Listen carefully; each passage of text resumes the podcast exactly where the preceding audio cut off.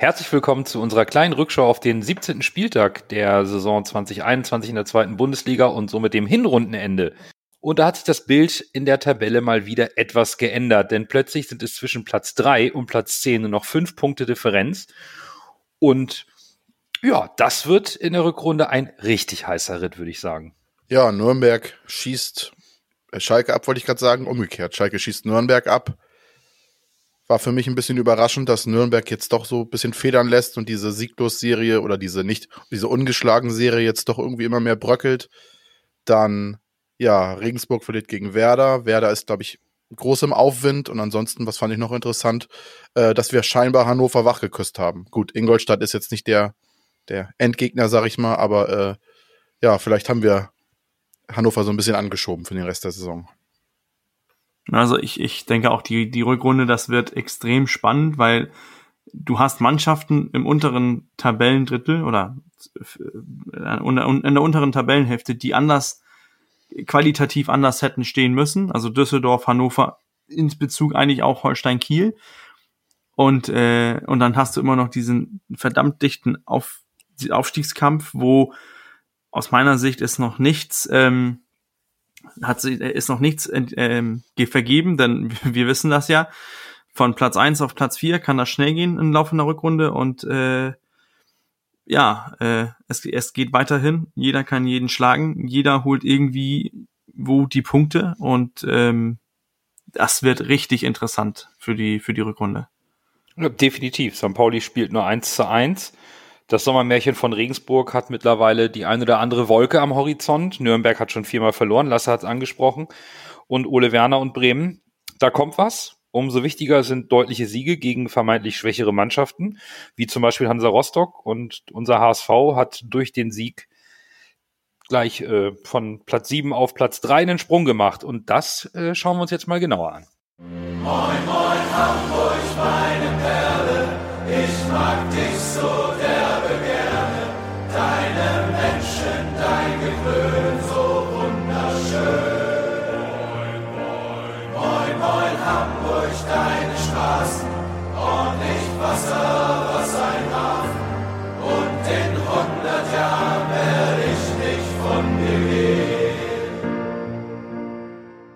Moin, ihr Lieben, und schön, dass ihr wieder dabei seid bei unserer 147. Folge, wie immer mit Nando. Berger.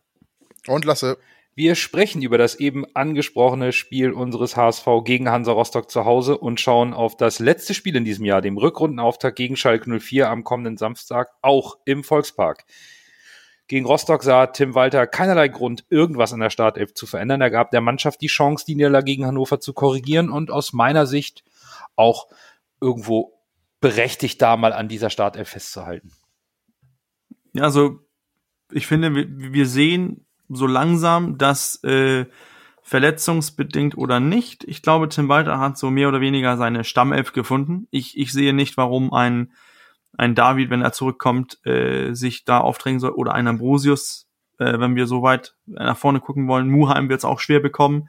Ähm, Im Mittelfeld steht fest. Äh, und dann ist an, an Jatta und Alidu äh, vorbei. An den Außen ist auch kein Vorbeikommen.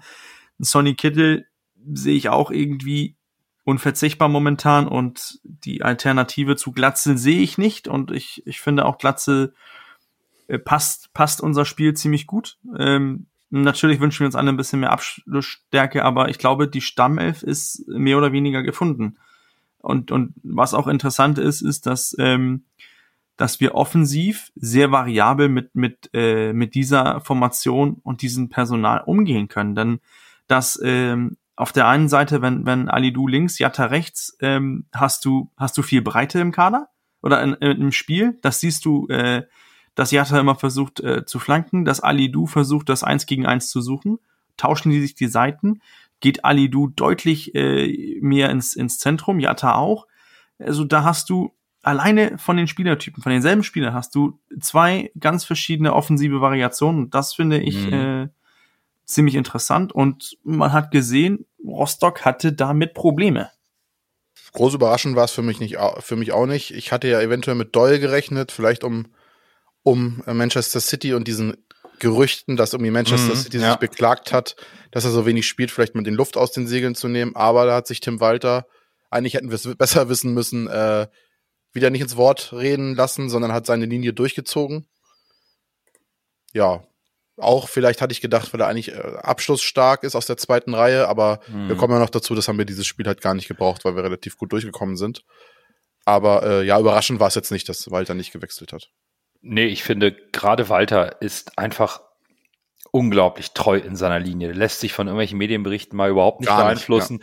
Weder die, die, die, Diskussion in der Presse rund um Alidus Vertragsverlängerung oder seinem Wechsel, ob der Geschichte mit Jatta und ob jetzt irgendjemand in Man City aufschreitet oder nicht, ist einem Tim Walter sowas von egal und das mag ich. Ich mag das. Das ist konsequent. Das ist eine Linie, auf die sich jeder Spieler in der Mannschaft verlassen kann. Das ist wichtig aus meiner Sicht. Ich will noch einmal reingrätschen. Ich finde halt die Diskussion über, über, über Doyle interessant, weil was ist denn das für eine Diskussion? Ist jetzt Doyle wirklich so von Manchester City eingeplant, dass sie jetzt glauben, dass der in den nächsten äh, Jahren da einen Stammplatz kriegt und unbedingt Spielpraxis beim HSV bra- braucht? Das halte ich nämlich ein bisschen an den Haaren herbeigezogen. Das ist ein Talent, der vielleicht mal auf die Bank rutscht, aber das ist doch kein Spieler, wo, wo wo Manchester City jetzt sagt, wir planen irgendwie in den nächsten Jahren dem äh, super regelmäßige Einsatzzeiten zu geben bei unserer Millionärstruppe, bei unserer Startruppe und deshalb muss der jetzt beim HSV in der zweiten Liga unbedingt spielen, sonst holen wir ihn zurück. Das kann ich mir auch ehrlich gesagt nicht vorstellen. Ja, das ist viel heiße Luft, sicherlich. Ja, ja. Also ich, ich finde den Punkt mit, mit Doyle auch sehr interessant. Also ähm, er wird zum Teil, haben wir, und wir ihn ja auch gefordert, dass wir, wir haben dieses Supertalent, er kann aus der zweiten Reihe abdrücken. Wir haben gesehen in kleinen Momenten, was er kann und trotzdem bekommt er irgendwie nicht seine Chance. Und momentan, er wird nicht äh, als, als Erster eingewechselt, sondern auch nicht als Zweiter. Er kommt überhaupt nicht aufs Spielfeld. Und das bei einer ein ein Heimspiel, was eigentlich überhaupt nicht gefährdet ist. Es wäre die Möglichkeit gewesen für Doyle, sich zu zeigen, aber er hat die Chance, die Chance nicht bekommen. Ich, und ich glaube, das ist, ähm, wenn man so jetzt ähm, bisschen das auf, auf den Wasserrohren hört, was, ähm, was da so abgeht, dass er sich beim Training nicht so doll anbietet und so weiter. Wenn, dann ist das halt dieses Leistungsprinzip, was wir jetzt seit Ja. Jahren äh, fordern. Und jetzt haben wir einen Trainer, der das eiskalt durchzieht. Und dann, weil er die falschen Spieler braucht, ist das einigen Leuten in Manchester oder auch wo immer plötzlich doch nicht äh, gerecht. Also Ich glaube, das, schon- das ist so ein, ah. ja, das ist so ein Thema. Man darf auch, glaube ich, nicht vergessen, Doyle kam ganz am Ende der Transferperiode äh, und die Eingewöhnungszeit muss man ihm vielleicht zugestehen und Tim Walter hat dann einfach Vertrauen in die Spieler, die er schon länger hat ähm, und äh, die vielleicht auch sich im Training besser anbieten. Und ich habe da in dem Punkt, um das mal kurz jetzt vorweg abzuschließen, vollstes Vertrauen in den Trainer.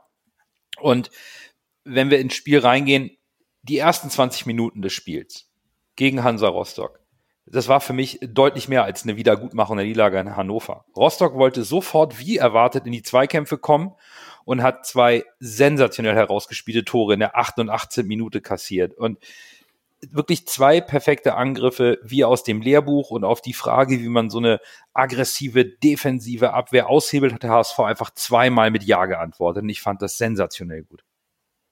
Ja, der gerade der erste Angriff war Ja. erste Sahne, wie Kittel den Ball da zwischen den beiden Verteidigern in den Raum spielt. Alidu läuft rein in die Mitte, Pass und Glatze ist da Tor. Also als ich das Tor gesehen habe, habe ich mich richtig gefreut, weil das sind das ich solche Angriffe mag ich ja gerne, ne? Ja. Wenn man aber außen spielt in die Schnittstellen rein, dann läuft der Außenspieler rein und dann in die Mitte Pass und Tor. Das sind ja eigentlich meine mit meine Lieblingstore, sag ich mal, weil das einfach so, das ist eigentlich einfach gespielt, Ja, genau. aber effektiv und gut. Ja. Es, es ist wahrscheinlich super schwer, es sieht aber halt einfach aus. Aber man muss es halt auch richtig anwenden. Und das war, das zweite Tor war ja ähnlich mit dem Doppelpass mit Jamra. Gut, man muss auch sagen, beim zweiten Tor besonders ist Rostock halt auch gar nicht rangegangen. Ne? Also muss man ehrlich sagen, das war halt Verteidigung schon 5 minus bis 6. Also die haben da schon geguckt und gedacht, oh, mal, die spielen aber tollen Fußball. Und dann war es halt schon zu spät. Ne? Also wirklich eingegriffen hat Rostock da halt auch nicht. Ne? Muss man auch so zugeben. Aber gut, man ist auch immer nur so gut, wie der Gegner es zulässt, oder? Aber ich finde ich finde genau das, das erste Tor, da, da sieht man, dass Alidu äh, von, von außen reinzieht und genialer Pass äh, direkt in die Schnittstelle, gut gespielt, gut gemacht und auch, dass Glatzel endlich den Treffer macht. Ich habe mich so für ihn gefreut. Das ist auch äh, gut gespielt. Und beim zweiten siehst du, dass der Verteidiger sieht auf der auf der ähm, auf Außen habe ich einen Gegenspieler. Was mache ich? Das ist, ich, ich meine, das war Ali Du. Und was macht, dann kommt Jumbo einfach ähm, im In und läuft ins ähm, Innen herum auf den Außenverteidiger und keiner weiß zu richtig, okay, gehe ich jetzt auf ihn drauf und gehst du als Abwehrspieler voll drauf oder gehst du den Lauf mit? Gehst du auch das Risiko ein, da einen Elfmeter zu machen? Und zack, äh, geht das schnell, Doppelpass und einfach diesen Lauf fortgesetzt von Jumbo, zurückgelegt und wenn man wieder sieht, also schräg zurückgelegt auf Reis, aber hätte er jetzt äh, einfach flach in die Mitte gespielt, stand äh, wiederum Robert Glatze auch äh, vollkommen richtig als, ähm, als äh, in den Strafraum, also hätte den auch reinmachen können. Also ich finde, man hat sich, wir hatten das ja so ein bisschen hm, befürchtet, dieses, oh, jetzt haben wir gegen Hannover verloren. Mhm. Wir haben gesehen, wir, wir sind gegen eine aggressiv spielende, stark äh, strukturierte Abwehr, tun wir uns schwer was, was haben wir darüber gesprochen, was gefehlt hat gegen Hannover? Natürlich das, das schnelle erste Tor. Das haben wir dieses Mal gemacht, direkt nachgelegt. Und sobald wir nachgelegt haben, nach der 80. Minute, hat man auch von, aus meiner Sicht so ein bisschen gemerkt, okay, jetzt brauchen wir, jetzt können wir mit weniger Risiko spielen. Wir brauchen nicht mehr in, die, in dieses hohe Pressing zu gehen. Was kann, ähm, was kann Rostock mit dem Ball?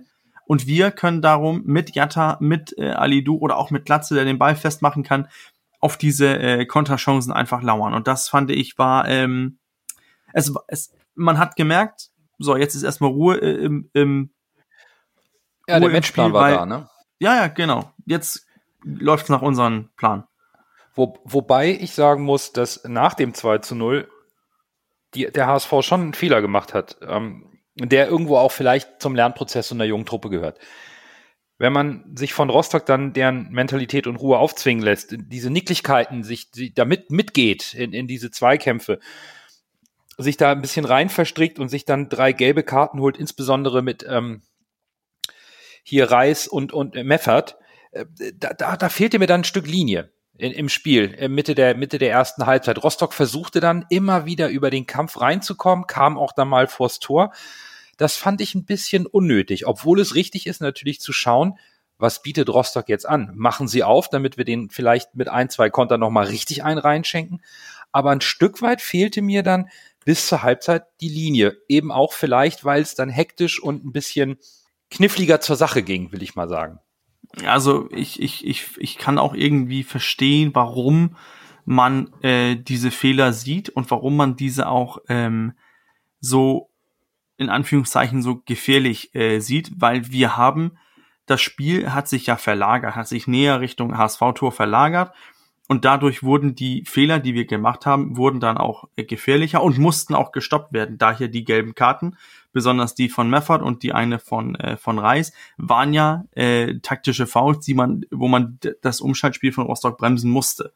Äh, aber außerhalb, also mit Ausnahme von den drei gelben Karten, wo ich in der Halbzeitanalyse auch so ein bisschen drauf angegangen bin, dass das hat mich auch ein bisschen nervös gemacht, besonders Reis. Ähm, habe ich echt, äh, fand ich echt, dass wir, wir haben nicht gut gespielt. Das, das finde ich nicht. Wir haben äh, einfach so gut gespielt, wie es nötig war. Ja, das ist halt die Spielweise von Hansa Rostock und in der ersten Halbzeit waren sie ja vielleicht auch so ein bisschen, na, verblüfft will ich nicht sagen, aber so ein bisschen überrumpelt, dass der HSV direkt seine Qualitäten so auf die Straße gebracht hat und sie dann direkt quasi so blitz, blitzschnell bestraft hat. Da hatten sie vielleicht auch ein bisschen die Hosen voll, dass es schon in der ersten Halbzeit sehr deutlich wird. Und ich denke mal, in der Halbzeitansprache hat der Trainer noch mal ein paar deutliche Worte gesagt zu den Rostockern.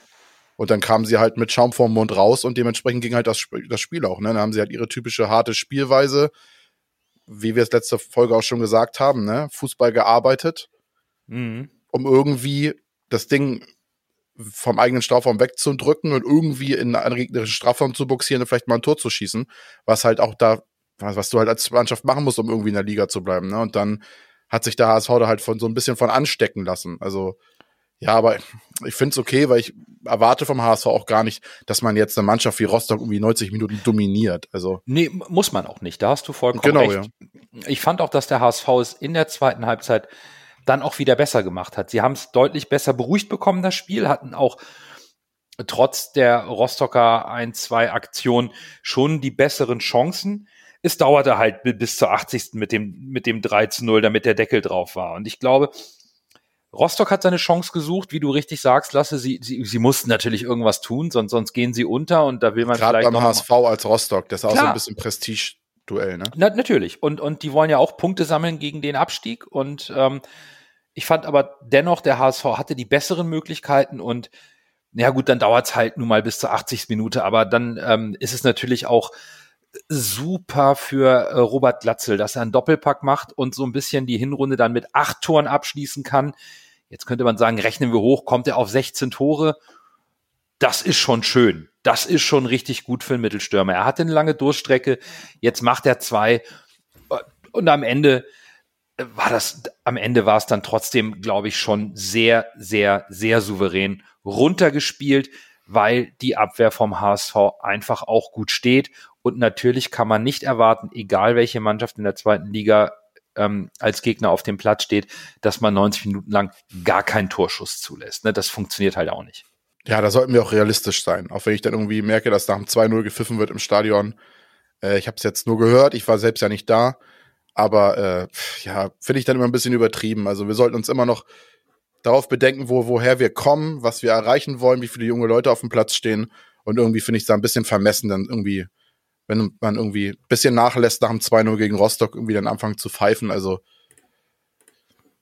ja, also man, man, muss den, man muss die Füße auch noch auf den Teppich lassen ne? und überlegen, wer wir sind. Ich habe es im Fernsehen auch nicht mitbekommen. Bürger, hast du da irgendwas gehört? Weil ich fand, eigentlich hat der HSV das so gespielt. Ich glaube, Bürger, du hast es letzte Woche gesagt äh, oder vorletzte Woche, im, äh, letzte Woche in der Analyse des, des vorangegangenen Spiels im Stile einer Top-Mannschaft. Ja, ja, genau. Und das ist auch, das ist auch wiederum so, so mein Eindruck gegen, hier gegen Rostock. Natürlich, wir hätten, wir hatten die Chancen, wir hätten, äh, das 3-0 hätte deutlich früher fallen können, aber ich finde auch nicht, dass man mit diesem Gefühl saß, oh, jetzt, jetzt, jetzt kommt Rostock äh, dichter dran und oh, jetzt wird's gefährlich. Das, das fand ich überhaupt nicht.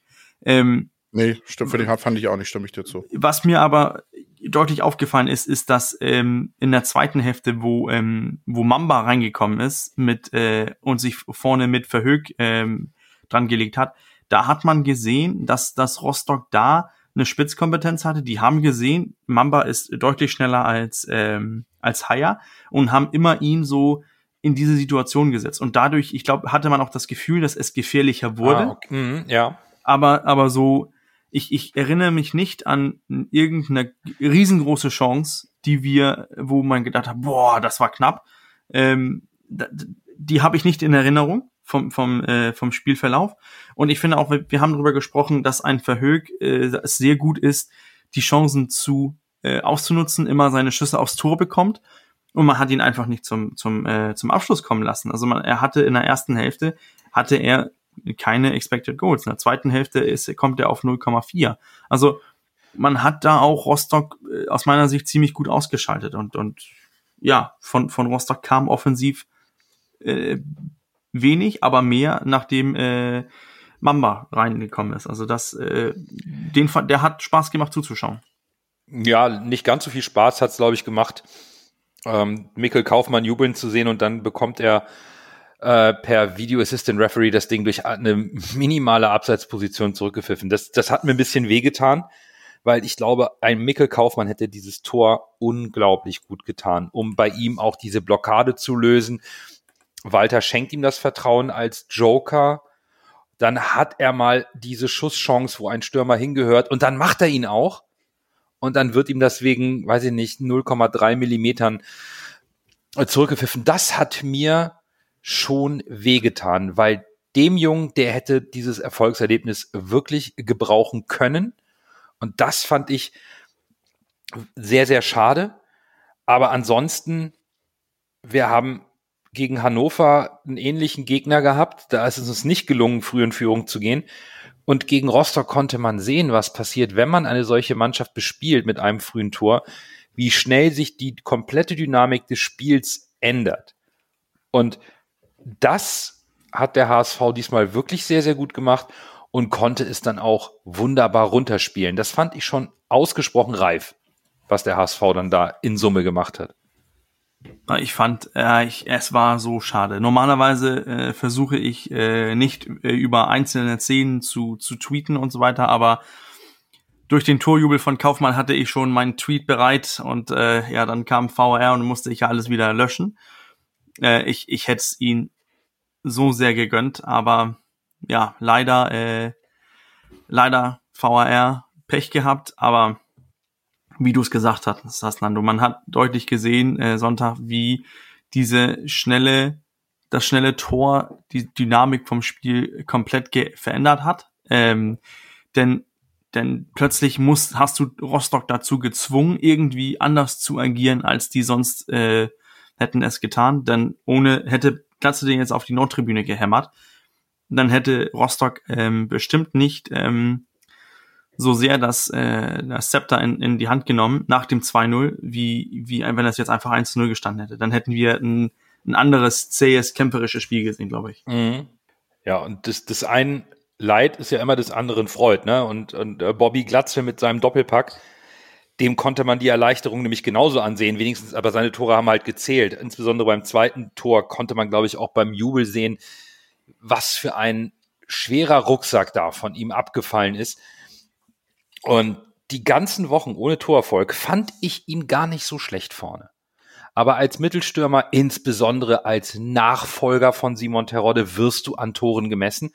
Das ist nicht ganz fair, Terodde mit Glatzel zu vergleichen, aber die zwei Tore, ich habe beim ersten so laut hier zu Hause aufgeschrien, weil das unglaublich wertvoll ist für einen Stürmer vorne, der super ins Spielsystem passt, immer seine Leistung abruft und genau das tut, was der Trainer auch von ihm erwartet, zu seinen Chancen kommt, so ein Abschlusspech hat, dann noch mit dem Doppelpack die Hinrunde so ein bisschen zu beenden und, und ähm, das fand ich schon sehr, sehr wichtig, glaube ich, auch für die gesamte Mannschaft lasse. Ja, absolut, absolut. Das wird ihm auf jeden Fall nochmal Rückenwind für die Rückrunde geben. Und gerade wenn der HSV, was ich momentan denke, nicht nochmal nachlegt auf der Stürmerposition, wo du jetzt mit Kaufmann eventuell hast, er hat ja getroffen, es wurde halt nur nicht, nur nicht anerkannt. Ich hoffe, dass ihm das trotzdem vielleicht ein bisschen Mut macht, dass er merkt, er kann doch das Tor treffen, auch wenn es jetzt nicht offiziell mhm. gezählt hat. Gut, abseits ist am Ende abseits, äh, ob es nur ein, ein Quadromillimeter ist oder, äh, ne, oder fünf Meter, das ist das gleiche am Ende. Ja, klar. Äh, ja, aber tatsächlich gebe ich dir recht. Ich glaube, das könnte, das könnte äh, wichtig gewesen sein, die beiden Tore, gerade für Glatzel im Hinblick auf seine Motivation und auch, auch auf die, auf die Stimmung von außen. Dass, mhm. dass alle nochmal merken, der kann ja doch treffen. Und ja. dann halten die Leute, die sich vielleicht die Leute sind vielleicht auch so ein bisschen beschwichtigt, die jetzt nicht so wie wir der Meinung sind, dass Glatzel trotzdem ein guter Spieler ist und ins System passt, sondern sagen, der trifft ja gar nichts. Mhm. Vielleicht sind die Leute dann auch mal ein bisschen beschwichtigt und wir äh, denken, ja gut, er passt ins System und trifft jetzt eventuell auch noch ein bisschen öfter. Von daher ist das, glaube ich, durchweg positiv. Was, was mir auch sehr gut gefallen hat bei dem Spiel, war die Konsequenz des HSV, um diesen äh, Rostocker Abwehrriegel zu bespielen. Man hat die Außenbahn grundsätzlich genutzt, um die Abwehr auseinanderzuziehen. Auch immer wieder die Flügel überladen. Ganz besonders ähm, ist da, glaube ich, zu nennen äh, Sonny Kittel, der immer wieder unterstützend auf der Außenbahn versucht hat, Überzahl zu generieren, um jede Menge Anspielstationen zu haben. Und dann wurde immer wieder der Strafraum attackiert. Das war ein sehr guter Matchplan, den die Mannschaft auch unglaublich gut umgesetzt hat. Und wir sind immer wieder hinter diese Ketten von Rostock gekommen und haben den Ball in den Strafraum gebracht zum Torabschluss. Das wurde schon immer gefährlich und, und Rostock musste da ganz schön auch hinten arbeiten, um den HSV nicht permanent frei vors Tor kommen zu lassen. Das hat mir sehr gut gefallen, dass man weniger das Zentrum attackiert hat, wo Rostock sehr massiv steht, sondern konsequent gesagt hat, wir gehen über die Außen und wir riskieren, auch wenn man Dribbling nicht klappt, immer wieder die Verlagerung, überladen die Flügel und attackieren weiter, auch mit diesen riskanten Pässen in, hinter die äh, Viererkette von Rostock. Ja, du hast da natürlich als HSV auch mit Ali Du und mit Jatta eine Waffe. Ne? Also ich glaube, als auch geg als gegnerische Mannschaft, wenn man das sieht, wie schnell die beiden sind und die kommen dann dauernd auf dich zugelaufen, da, das ist schon, das ist schon anstrengend, das zu verteidigen. Ich finde das so interessant, Nando. Du sagst, man hat äh, man hat Rostock dazu, also man hat die Außen überlagert und so und und trotzdem, wenn wenn wir uns die Chance von äh, von Kaufmann ansehen, wenn wir uns äh, das das dritte Tor von Glatze ansehen, wir waren in, direkt vor dem Tor, sind wir öfters freigespielt worden. Wir hatten, wir hatten ja Chancen, um das Spiel auch 5 zu 0 zu gewinnen. Aber das, das war halt, mhm. man, man hatte nicht das Gefühl, dass der HSV auf 100 Prozent gespielt hat. So aus meiner Sicht fand ich echt, oh, da hätte, spannender Gedanke. Da hätte noch, ich glaube, man hätte da das Tempo noch mal anziehen können, wenn äh, wenn Rostock äh, näher dran gekommen wäre. Ich glaube, das, das, das wäre möglich gewesen, so vom, vom Gefühl her, weil Rostock dermaßen überfordert waren, sobald wir Tempo gemacht haben. Sobald wir paar Staffetten zusammengestellt haben, ins Gegenpressing gegangen sind, haben, sind die nicht losgekommen. Und man sieht das auch bei den, ähm, bei den Kombinationen, egal wer das jetzt war im Mittelfeld, die nach vorne gestoßen sind, ob es äh, Kinzombie oder Reis oder auch Kittel waren. Rostock hatte damit riesige Probleme und konnte sich auch nicht richtig so richtig befreien. So aus meiner Sicht, da mhm. waren mehrere Situationen, wo man gesehen hat, okay, das wird jetzt brenzlig für Rostock. Und trotzdem haben die, sind wir einfach frei vor vors Tor gekommen. Ja, absolut. Und ich glaube, ich habe in diesem Podcast mal einem aktuellen Spieler des HSV unterstellt, dass er nicht die Attitüde, nicht die Persönlichkeit hat, um ähm, eine Mannschaft anzuführen und ein Führungsspieler zu werden. Und das äh, muss ich revidieren, denn ähm, Sonny Kittel ist, so war mein Gefühl jetzt auch gegen Rostock nochmal so als Bestätigung, der absolute Boss in der Offensive. Der mag nicht der Kapitän sein, das ist hinten Schonlau. Und Meffert ist der Abfangjäger, der auch viel dirigiert in der Defensive. Aber Sonny Kittel legt eine solche Reife an den Tag, das habe ich ihm einfach nicht zugetraut. Die gesamte Körpersprache ist positiv. Er lässt sich nicht mehr provozieren von irgendwelchen Nicklichkeiten, was ihm auch gerne mal passiert ist, der Kopf runter gegen die Schultern zusammenfielen, sondern er redet beruhigend auf seine Mitspieler ein, hat den Kopf oben, ist komplett positiv und sportlich als Unterschiedsspieler, boah, dieser Pass zum 1-0, da, da kriege ich Gänsehaut, wenn ich so einen Pass sehe. Aber als Führungsspieler auf dem Platz in der Offensive immer auch die Verantwortung zu übernehmen und zu initiieren, seine Mitspieler in Szene zu setzen. Der hatte bei diesem Spiel keinen direkten Scorer. Aber er initiiert die Angriffe mit einer, das ist Weltklasse, was der momentan spielt. Das ist irre. Und das muss auch irgendwo ein Stück weit die Symbiose mit dem Trainer sein, der den irgendwie so gepackt hat, dass der konstant diese Einstellung auf dem Platz hat, diese Ausstrahlung und dann auch noch die Leistung stimmt. Ich meine, der hat vier Tore und zehn Vorlagen nach 17 Spielen. Das ist irre. Ja, ist schon Wahnsinn, wie der sich gesteigert hat und auch wie er das konstant jedes Spiel abrufen kann, ne?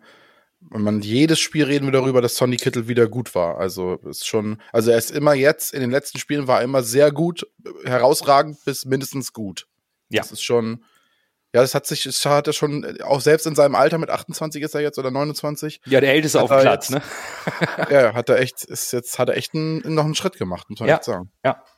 Aber das, das geht doch so generell der, der ganzen Mannschaft, finde ich. Dieses, äh, wie viele Spiele sitz, saßen wir hier und haben gesagt, boah, der HSV war schlecht. Also Aue kommt mir in, in, in, in den Gedanken und dann eventuell das Spiel gegen Hannover. Aber sonst fand ich, dass wir eigentlich bis immer die, die bessere Mannschaft auf dem, auf dem Rasen waren. Äh, man erinnert sich an, den, an die Unentschieden gegen, äh, gegen Kiel, gegen Dresden besonders, wo man hätte gewinnen müssen, aber man hat es nicht getan und, und trotzdem stehen wir nach der Hinrunde auf Rang 3 und sind noch äh, voll im Rennen, ohne dass wir hier gesagt haben, boah, das ist der sichere Aufstieg, weil Bob, Bob, Bob so gut geht, läuft's.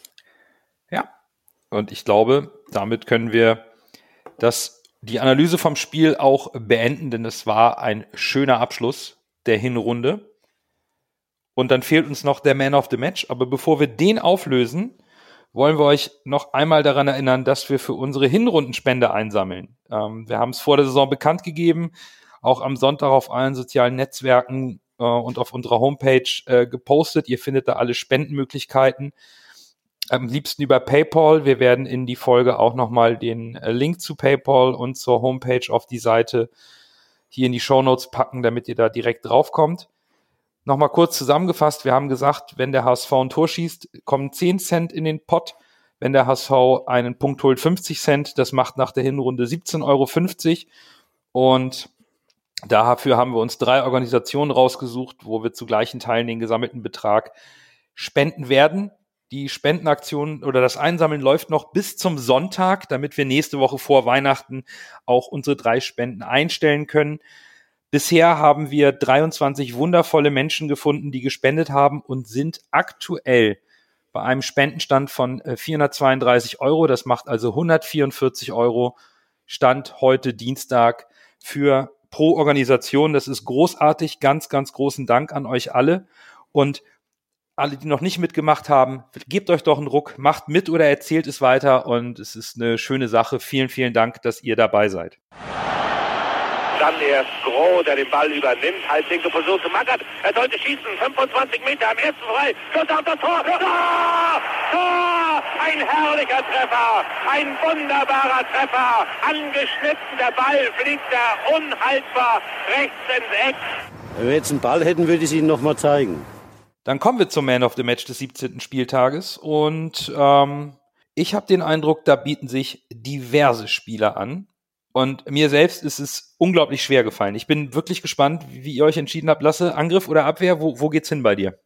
Bei mir geht's ins Mittelfeld. Oh! Ich dachte, ich nehme mal was. Äh, ein Spieler, der mir in der ersten Halbzeit total positiv aufgefallen ist, äh, war, war Reis, muss ich sagen. Der hat Ui. mir sehr gut gefallen. Der war irgendwie überall und äh, ja, der hat sich total gemausert. Also der hat mir sehr gut gefallen. Zweite Halbzeit hat er so ein bisschen abgeflacht, aber ja, Glatze wäre halt die einfache Wahl gewesen. Ich dachte, ich, ich nehme einen Spieler, den vielleicht nicht jeder hat und deshalb nehme ich, äh, nehme ich Ludo Reis, der mir äh, sehr gut gefallen hat tatsächlich. Und auch mal wieder ein Tor geschossen hat. Der und mausert sich. ja, hat. der mausert sich, der mausert sich. Und ich bin ganz bei dir. Ich wollte tatsächlich auch erst Bobby Glatzel nehmen, weil er sich mit seinem Doppelpack endlich für seinen gesamten Einsatz belohnt hat. Aber ich kam am Ende nicht drum herum, den für mich erneut überragenden Spieler auf den Platz zu nehmen der halt, äh, ich habe ihn eben schon über alle Maßen gelobt, zwar nicht direkt am Tor beteiligt, aber der Pass, der öffnende Pass auf Alidu zum 1-0 war mir schon den Titel Man of the Match wert. Für mich der aktuelle Fußballgott beim HSV, Sonny Kittel, ist mein Man of the Match. Ihr fandet, das war, dass es baten sich so viele an. Ja, das ist. Ja. Ich habe mir, ich habe, ich habe es ja bei Twitter geschrieben. Ich habe mir sehr schwer getan. Äh, in der Abwehr hätte man aus meiner Sicht auch die beiden Innenverteidiger Schona Vuskovic nehmen können. Äh, Jumbo hat bis auf ein, zwei technischen Fehler auch ein gutes Spiel gemacht. Dann Stimmt. hast du das Mittelfeld, ähm, wo du gesagt hast, Kittel wichtig, Meffert wichtig, Reis eminenz gut. Und nach der ersten Halbzeit habe ich auch gesagt, das ist mein Man of the Match, bis er dann in der 58. ausgewechselt wurde und für mich dann so ein bisschen, hm, das war dann doch zu wenig. Hätte ich jetzt beide nehmen können, hätte ich natürlich auch kein Zombie mitnehmen können. Ich fand, er hat 40 Minuten sehr gut gespielt. Aber mhm. ich habe mich dann am Ende dann auch für äh, unseren doppelten Torschützen äh, Bobby Glatze entschieden. Ich finde, dass er er bietet auch mit mit so vielen anderen Sachen, ähm, also er, er, er trägt auch damit bei, dass wir spielerisch im Pressing und auch äh, oft auf dem auf dem Spielfeld so viele Bälle festmachen und und weiterhin gewinnen und dass er sich jetzt mit zwei Toren belohnt. Also für mich äh, fand ich schon Bobby Glatze als als äh, Man of the Match. Damit hast du jetzt äh, Bobby Glatzel zweimal in Folge zum Man of the Match gemacht, ne? Du kleiner Fanboy. Oh. oh und das, oh, obwohl oh, ich ihn immer für seine oh, äh, Ja, ja, du hast ihn kritisiert und kritisiert jetzt machst du ihn zweimal in Folge zum Aber das ist fair, denn auch unsere Hörerschaft hat sich nicht ganz so leicht getan und ich glaube, größte Teile dieser Hörerschaft werden von Lass es Fußballmanager Künsten sehr enttäuscht sein, denn er hat nicht Vuskovic gewählt, denn der ist auf Platz zwei gelandet mit 47 Punkten. Auf Platz drei Bobby Glatzel 42 Punkte und auf Platz eins und so knapp war es zwischen eins und drei wirklich noch nie. Sonny Kittel mit 49 Punkten. Also das ist hier ein riesiger, enger Kampf gewesen bei so einem tollen Spiel. Dann habe ich noch eine, einen Fun Fact und zwar äh, habe ich gerade beim Fußballmanager im Jahr 2033 mit dem HSV das Triple geholt. Ich habe die Bundesliga gewonnen, die Champions League und den Pokal. Und der einzige Spieler, der auch aktuell im Kader ist, ist Vuskovic. So, jetzt haben wir das wieder geregelt. Also herzlichen Glückwunsch an Sonny Kittel zum Man of the Match des 17. Spieltages. Dachte, Gratulation an Lasse. Ja, das auch. Aber es ist, äh, ja, das, das geht auch. Es ist immer komisch, wenn die Hinrunde vorbei ist und es noch ein Spiel im Jahr gibt und die Winterpause nicht sofort startet, denn wir gehen direkt in die Rückrunde am Wochenende. Es kommt im Volkspark zum Spitzenspiel Dritter gegen Vierter, HSV gegen Schalke. Punktgleich, fast identisches Torverhältnis und beide Mannschaften haben einige Verletzungssorgen. Lasse, das Wiedersehen mit Simon Terodde fällt wohl aus. Ja, das Wiedersehen mit Simon Terodde fällt aus. Er hat eine Muskelverletzung. Rückkehr ist bisher unbekannt. Genauso fällt aus Marius Bülter, der einen Infekt hat. Auch da ist auch Rückkehr, Rückkehr unbekannt. Ja, andere Spieler, die auch noch fehlen, das ist noch Danny Latzer, fällt auch höchstwahrscheinlich aus mit einer Muskelverletzung. Mark Ratschowski hat auch einen Infekt. Äh, Salif Sané, er hat, hat ja noch seine Oberschenkelverletzung, da ist die Rückkehr auch unbekannt. Und Michael Langer fällt ja sowieso mit Muskelfaserriss aus. Nee, Kreuzband, Muskelfaserriss, Kreuzbandriss. Hatten wir ja mitbekommen Anfang der Saison. Von daher, äh, ja, schon ein paar Verletzungssorgen bei Schalke. D Drexler ist, hat, hat glaube ich, auch im letzten Spiel gefehlt, ne? Dominik Drexler. Äh, ja, der war genau, auch nicht dabei, ja. Genau. Also da, ja, ja, es ist tatsächlich einiges. Ähm, Bürger. Und Gramozis hat es so ein bisschen wie Tim Walter nicht ganz so leicht auf Schalke. So Standing, Kredit bei Fans und Medien liegt sicherlich auch ein bisschen an den wechselhaften Ergebnissen und vielleicht auch an den Anspruch, den man an Schalke 04 hat mit dem Kader, dass man eben nur in Anführungsstrichen auf Platz 4 ist. Schalke hat sich insbesondere gegen die spielstarken Mannschaften aus dem oberen Drittel etwas schwer getan. Liegt das an diesem Spielsystem, was Gramozis im, weiterhin durchzieht? Wenn man, wenn man sich das, das System anhört, dieses äh, 3-5-2, 5-3-2, es hört sich ja nicht nach äh, Offensivspektakel, was du normalerweise mit einer Top-Mannschaft und einem Aufstiegsfavoriten verbindest. Ähm, und ich glaube, Gramozis tut sich auch schwer, äh, die ganz, die, die gesamten PS, also Fußball-PS, die, die Schalke im Kader hat, auf, ähm, auf Spielfeld zu bekommen. Ähm, also ich, ich, ich verstehe auch nicht diesen Grund, dass man als, äh, als Schalke 04 mit dem Kader, mit dem Namen, den man als Verein hat, dass man immer mit äh, drei gelernte Innenverteidiger spielt. Also dass du hast da zehn ähm, Feldspieler und nimmst dafür ein Drittel für, für gelernte Innenverteidiger. Das finde ich als Aufstiegsfavorit Nummer eins, äh, finde ich das ähm, ziemlich viel, weil du auch siehst, dass du mit, mit äh, Uwe Jan und auch ähm, Ranftl, der, der öfters äh, außen spielt, dass, dass das ja nicht äh, offensive Spieler, äh, offensiv angreifende Stürmer wie Halidu und Jatta sind, sondern eher gelernte ähm,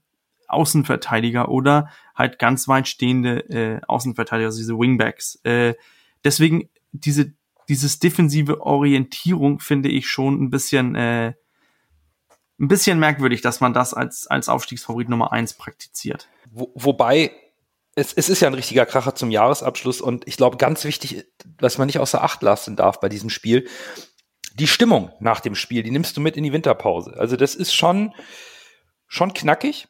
Und jetzt kommt mit dem HSV die, die, die, die beste Abwehr der Liga. Wer hätte das gedacht? Zu Hause bisher ungeschlagen. Mit Schalke kommt aber auch der viertbeste Angriff in den Volkspark. Und obwohl sie diese drei Innenverteidiger immer aufbieten, geben sie die zweitmeisten Torschüsse ab. Gut, der HSV die drittmeisten. Schalke gewinnt die zweitmeisten Zweikämpfe, zweitmeisten Kopfballduelle. Nur bei Ballbesitz, da liegt, glaube ich, so ein bisschen der, der Hase im Pfeffer. Ne? Da, da, da sind sie ein bisschen zurückhaltend, vielleicht auch mit dieser eigentlich grundsätzlich eher defensiveren Ausrichtung. Und ich bin mir nicht ganz sicher, das Spiel könnte unglaublich gut werden. Es verspricht eigentlich von den ganzen Konstellationen sehr, sehr viel. Aber das ist, kann auch so ein krampfiges Unentschieden werden, weil man bloß nicht irgendwas riskieren will vor der Winterpause, oder? Ich tippe eher darauf, dass es ein Kracher wird. Oh. Und ich muss sagen, ich quert irgendwie aus, aus, aus Schalke und Gramotz ist in seiner Taktik nicht schlau. Wir hatten es ja auch schon beim ersten Spiel zum Auftaktspiel der Saison gesagt, dass Schalke eher so eine, so eine Kampftruppe hat mit so großen Hühnen drin, wo eigentlich fast jeder Kopfball stark ist, ist eigentlich was, was uns nicht so liegt. Gut, wir sind nicht mehr ganz so anfällig wie in den letzten Jahren bei Kopfbällen. Äh, ja, ich bin gespannt. Also ich tippe auf einen Kracher, weil Schalke halt jetzt auch auf dem aufsteigenden Ast ist und eigentlich, wie gesagt, so kämpferische Mannschaften uns nicht immer so gut liegen. Aber trotzdem, wenn wir auf uns, uns auf unser Spiel konzentrieren und dann vielleicht mal äh, bisschen spritziger agieren und bisschen spielintelligenter agieren mit, mit Kittel und den klugen Pässen aus dem Mittelfeld und dem Walter-Ball, sag ich mal, dann kann das eigentlich auch positiv gestaltet werden. Von daher glaube ich, äh, könnte das ein ziemlicher Kracher werden. Also ich, ich sehe die, die Situation von, von, den, von den beiden Vereinen ziemlich ähnlich. Also man hat mit, äh, mit, mit Schalke hast du eine Mannschaft, die im Prinzip kann Schalke, wenn die bei uns gewinnen, Son äh, Samstag, dann ähm, geben sie uns diesen Knick für die Winterpause und wir können und wir haben dann gehen dann eventuell als Verlierer des Spieltages raus, denn es können uns die meisten Mannschaften überholen, sogar Bremen kann zu uns hoch äh, aufsteigen. Ähm, heißt, am Ende des Spieltags, wenn es alles scheiße läuft, läuft, kannst du plötzlich Platz neun belegen. Umgekehrt, dasselbe Szenario gilt natürlich auch für Schalke. Wenn, wenn wir jetzt Schalke schlagen, kann Schalke, wenn es alles schlecht läuft, auf Platz neun enden. Deswegen dieses, dieses Kracherspiel sehe ich aus der Perspektive nicht. Was mir dennoch vielleicht Hoffnung auf diesen Kracher macht, ist, dass Tim Walter ist so dieses ähm, mentale Spiel und äh, sieht äh, Schnitt für die Winterpause und so weiter eher egal, denn er will seinen Stil durchziehen und hämmert voll drauf mit der Offensive. Und es gibt in meinen Augen mehr zu gewinnen als zu verlieren. Denn gewinnen wir, alles läuft gut, sind wir plötzlich punktgleich mit Darmstadt. Vor allem, wenn ich überlege, dass wir da mit Ali Du und Jatta viel Druck über die Außen machen und ich mir dann überlege, dass die, dass die Schalke-Verteidiger eher so ein bisschen, bisschen körperlich stärker, Kopfball stärker. Das bedingt ja auch, dass sie ein bisschen langsamer sind, ein bisschen stacksiger sind. Das könnte ja eigentlich eine Waffe sein, viel über, über die Außen zu spielen, so wie gegen Rostock. Hinter die Kette und dann verlagern äh, oder in den freien Raum hinter die Kette und dann rein. Ich glaube, das könnte also flach auf jeden Fall rein, weil hoch rein bringt, glaube ich, nichts. Äh, ja, das wird schwer. Das könnte eine Waffe sein, auf jeden Fall, in meinen Augen. Ja. Ja, weil ich glaube, gerade die Außen zu attackieren, könnte eine Schlüsselszene sein oder ein Schlüsselduell. Denn mh, hm, ich finde Schalke aktuell ohne Terodde sogar ein Tick stärker in der Offensive. Die Mannschaft ist nicht ganz so ausrechenbar. Wir kennen das Problem. Terodde ist ein überragender Stürmer in der zweiten Liga. Das steht völlig außer Frage. Aber er ist auch immer ein Fixpunkt und man kann es sich etwas leichter ausrechnen. Der Ball kommt immer zu Terodde. Terodde zieht den Ball auch an. Das ist seine Qualität, genauso wie sein Abschluss ohne Terror die letzten drei Spiele. Gut, gegen St. Pauli hat man 2-1 verloren, das ist aber auch die Mannschaft der Hinrunde. Es wird aber vorne deutlich variabler gespielt seitens Schalke 04. 5-2 gegen Sandhausen, 4-1 gegen Nürnberg. Das sind die beiden torreichsten Spiele von Schalke und das ohne Terrorde. Insbesondere Ovejan auf der linken Seite in absoluter Topform. Da kriegt Moritz Heyer echt ein Problem, wenn wir nicht selber die Außenbahn so attackieren, dass wir ihn in die Defensive zwingen das ist schon irgendwo ein, ein, ein Schlüssel, da zu gucken, wie kriege ich diese beiden Wingbacks von Schalke irgendwie so defensiv eingebunden, dass sie diese Überzahlsituation in der Offensive nicht kreieren können. Das ist schon knackig, was man da machen muss.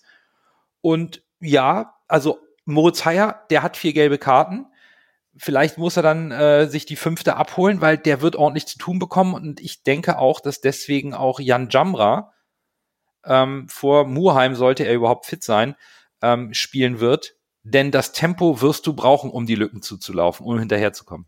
Man kann das auch umgekehrt sehen, ne? dass, dass mit diesen Wingbacks kannst du die defensiv reindrücken und das da sehe ich auch Möglichkeiten für uns, wenn man sieht, wie wir äh, Jatta und Ali Du einsetzen dass die offensiv sehr, sehr wenig äh, zu bieten haben werden, weil die dauernd im, in Unterzahl sind, weil wir mit zwei Außen, also zwei Außenspieler kommen, also mit, mit Haya und äh, Yatta auf der einen Seite, Alidu und Jamra auf der anderen Seite, dass die dir als, als Außenspieler sind die einzeln zu verteidigen oder du nimmst dir halt äh, einen zentralen Spieler, der mit rausrückt, um zu doppeln und dann fehlt dieser Spieler, dann bist du trotzdem nur 2 zu 2, musst dann vielleicht eventuell, wenn du jetzt einen Alidu oder einen Yatta doppeln möchtest, musst du noch einen Spieler investieren. Plötzlich ist dann Platz zentral, wo du einen Kittel hast, der äh, in der Form, in der er jetzt ist, oder auch ein Reis, die momentan wenig Platz und wenig ähm, Zeit brauchen, um plötzlich äh, irgendwas in Szene zu setzen. Also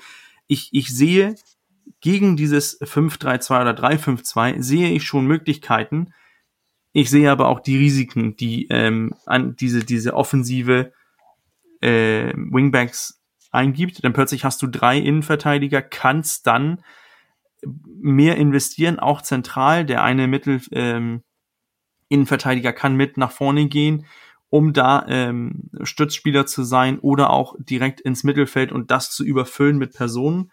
Also das wird aus taktischer Sicht wird das schon interessant, wer da die Überhand äh, bekommt. Auf der anderen Seite haben wir mit Tim Walter einen Trainer, der sich eigentlich immer sehr, sehr wenig um die Gegner schert. Ne? Also der HSV hat unter Tim Walter oder mit Tim Walter oder durch Tim Walter diese gesunde Portion, ich nenne es mal auch ganz frech, Arroganz oder vielleicht Selbstvertrauen, dass man nicht auf den Gegner schaut, sondern einfach weiter sein Fußball spielt. Und das macht für mich dieses Spiel so interessant. Aus meiner Sicht, jeder Gegner in der zweiten Liga kennt mittlerweile den Spielstil des HSV, diesen Walterball. Das ist ja keine Neuerfindung. Aber die Mannschaft vom HSV spielt es so konsequent und teilweise auch variabel und ist in größten Teilen der Hinrunde so auch gut gecoacht worden, auch während des Spiels, dass es eben schwer ist, den HSV zu bezwingen. Wir haben nur zweimal verloren. Wir haben zu Hause noch gar nicht verloren. Das wird vielleicht auch irgendwann reißen. Aber aktuell, der HSV hat einfach vielleicht ein bisschen auch die, die, diese, diese Ausstrahlung, die Aussagen von Walter in der Mannschaft so veröffentlicht, dass sie eben auf den Platz gehen und sagen, es ist egal, welches Trikot der Gegner trägt. Wir spielen unseren Ball und wenn wir unseren Ball durchziehen, dann zwingen wir dem Gegner unser Spiel auf und berauben ihm seiner Stärken.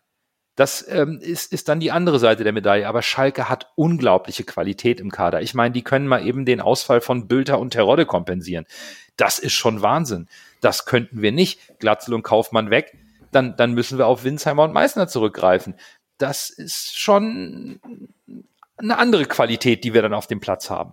Ja, dass Terodde nicht spielt, ist ein großer Vorteil für uns, weil der, da wäre ein Tor sicher gewesen. Also da können wir sagen, was ja, wir wie wollen. immer, ja. Das ist, ist äh, ja, das hätte, nicht, das hätte sich quasi gar nicht verhindern lassen. Von daher ist das ein großer Vorteil. Ja, der Ovejan ist momentan wirklich gut in Form, da hast du recht. Aber irgendwie, wie gesagt, ich bin, für mich ist Schalke noch nicht so wirklich hundertprozentig Fisch, weder Fisch noch Fleisch. Das ist irgendwie. Ja, ja. Da, da, gehe ich aber auch mit. Weil ähm, es wirkt bei, bei, bei Schalke immer so ein bisschen tagesformabhängig und noch nicht so mhm. konstant. Ne? Also äh, Schalke will aufsteigen, hat enorm viel Potenzial und beim Wort Rückrunde fangen wir als HSVer immer an zu zittern. So ist das halt. Aber vielleicht müssen wir uns auch klar machen, egal wie das Spiel ausgeht, ne, wenn wir uns die Tabellenentwicklung in der Hinrunde anschauen, das ist noch überhaupt keine Vorentscheidung, das ist noch gar nichts. Aber das ist schon ein Spiel, wo du eben in die Winterpause gehst mit dem Gefühl des großen Triumphes oder eben mit, ah, mm, ah, verdammt, das war jetzt ärgerlich. Und naja, die Winterpause ist einfach kurz, aber ich glaube gerade aktuell für den HSV auch wichtig, weil ich immer auch den Eindruck habe, wenn der HSV Zeit hat, in Ruhe zu arbeiten mit dem Trainer und der jungen Mannschaft, passieren da immer noch weitere kleine Schritte. Darauf hoffe ich und es wäre natürlich, glaube ich, umso schöner, wenn man da nicht mit einer Niederlage in die, in die Rückrunde geht. Das wäre schon, glaube ich, wichtig, auch wenn es, wie gesagt, aus meiner Sicht noch gar nichts bedeutet, ob wir jetzt das Spiel ähm, verlieren oder nicht, weil die Entscheidung fällt in dieser Saison für, um den Aufstieg, glaube ich, sehr, sehr, sehr spät. Das hatten wir am Anfang äh, angesprochen, dass jeder jeder schlagen kann. Es ist noch nichts ab, es ist noch nichts entschieden. Ähm, es, es würde mich nicht wundern, wenn wir äh, äh zum 34. Spieltag einen riesen Showdown haben in, im, in der zweiten Bundesliga, wo äh, fünf oder sechs Mannschaften noch irgendwie hoffen können, dass die, äh, oh, dass die aufsteigen können oder auf den Relegationsplatz landen können. Das, äh, ich glaube, das, das würde mich nicht überraschen. Nur äh, hoffe ich natürlich, dass äh, der HSV eins von den, eins von den sechs äh, Mannschaften sind. Das hoffen wir, glaube ich, alle. Und dann können wir, glaube ich, die heutige Folge beenden. Und für alle, die jetzt eine Hinrundenanalyse vermisst haben oder die Auflösung des Spielers der Hinrunde beim HSV, ihr müsst euch keine Sorgen machen. Es kommt nächste Woche natürlich noch eine Folge. Nach dem Schalke-Spiel werden wir aufnehmen und über das Spiel sprechen. Und dann werden wir auch eine Hinrundenanalyse machen mit einem Gast, nämlich dem Vizemeister unseres Kicktipp-Spiels. Der hat zugesagt, da der Meister leider keine Zeit hat, der Herbstmeister. Und Max von Sportstown Hamburg ist ebenfalls zu Gast. In großer Runde werden wir die Hinrunde analysieren. Also, bis Sonntag noch gerne spenden. Wir hören uns nächste Woche zur großen Analyse der Hinrunde. Bleibt gesund und nur, Nur der, der HSV. HSV. Gebt uns euer Geld.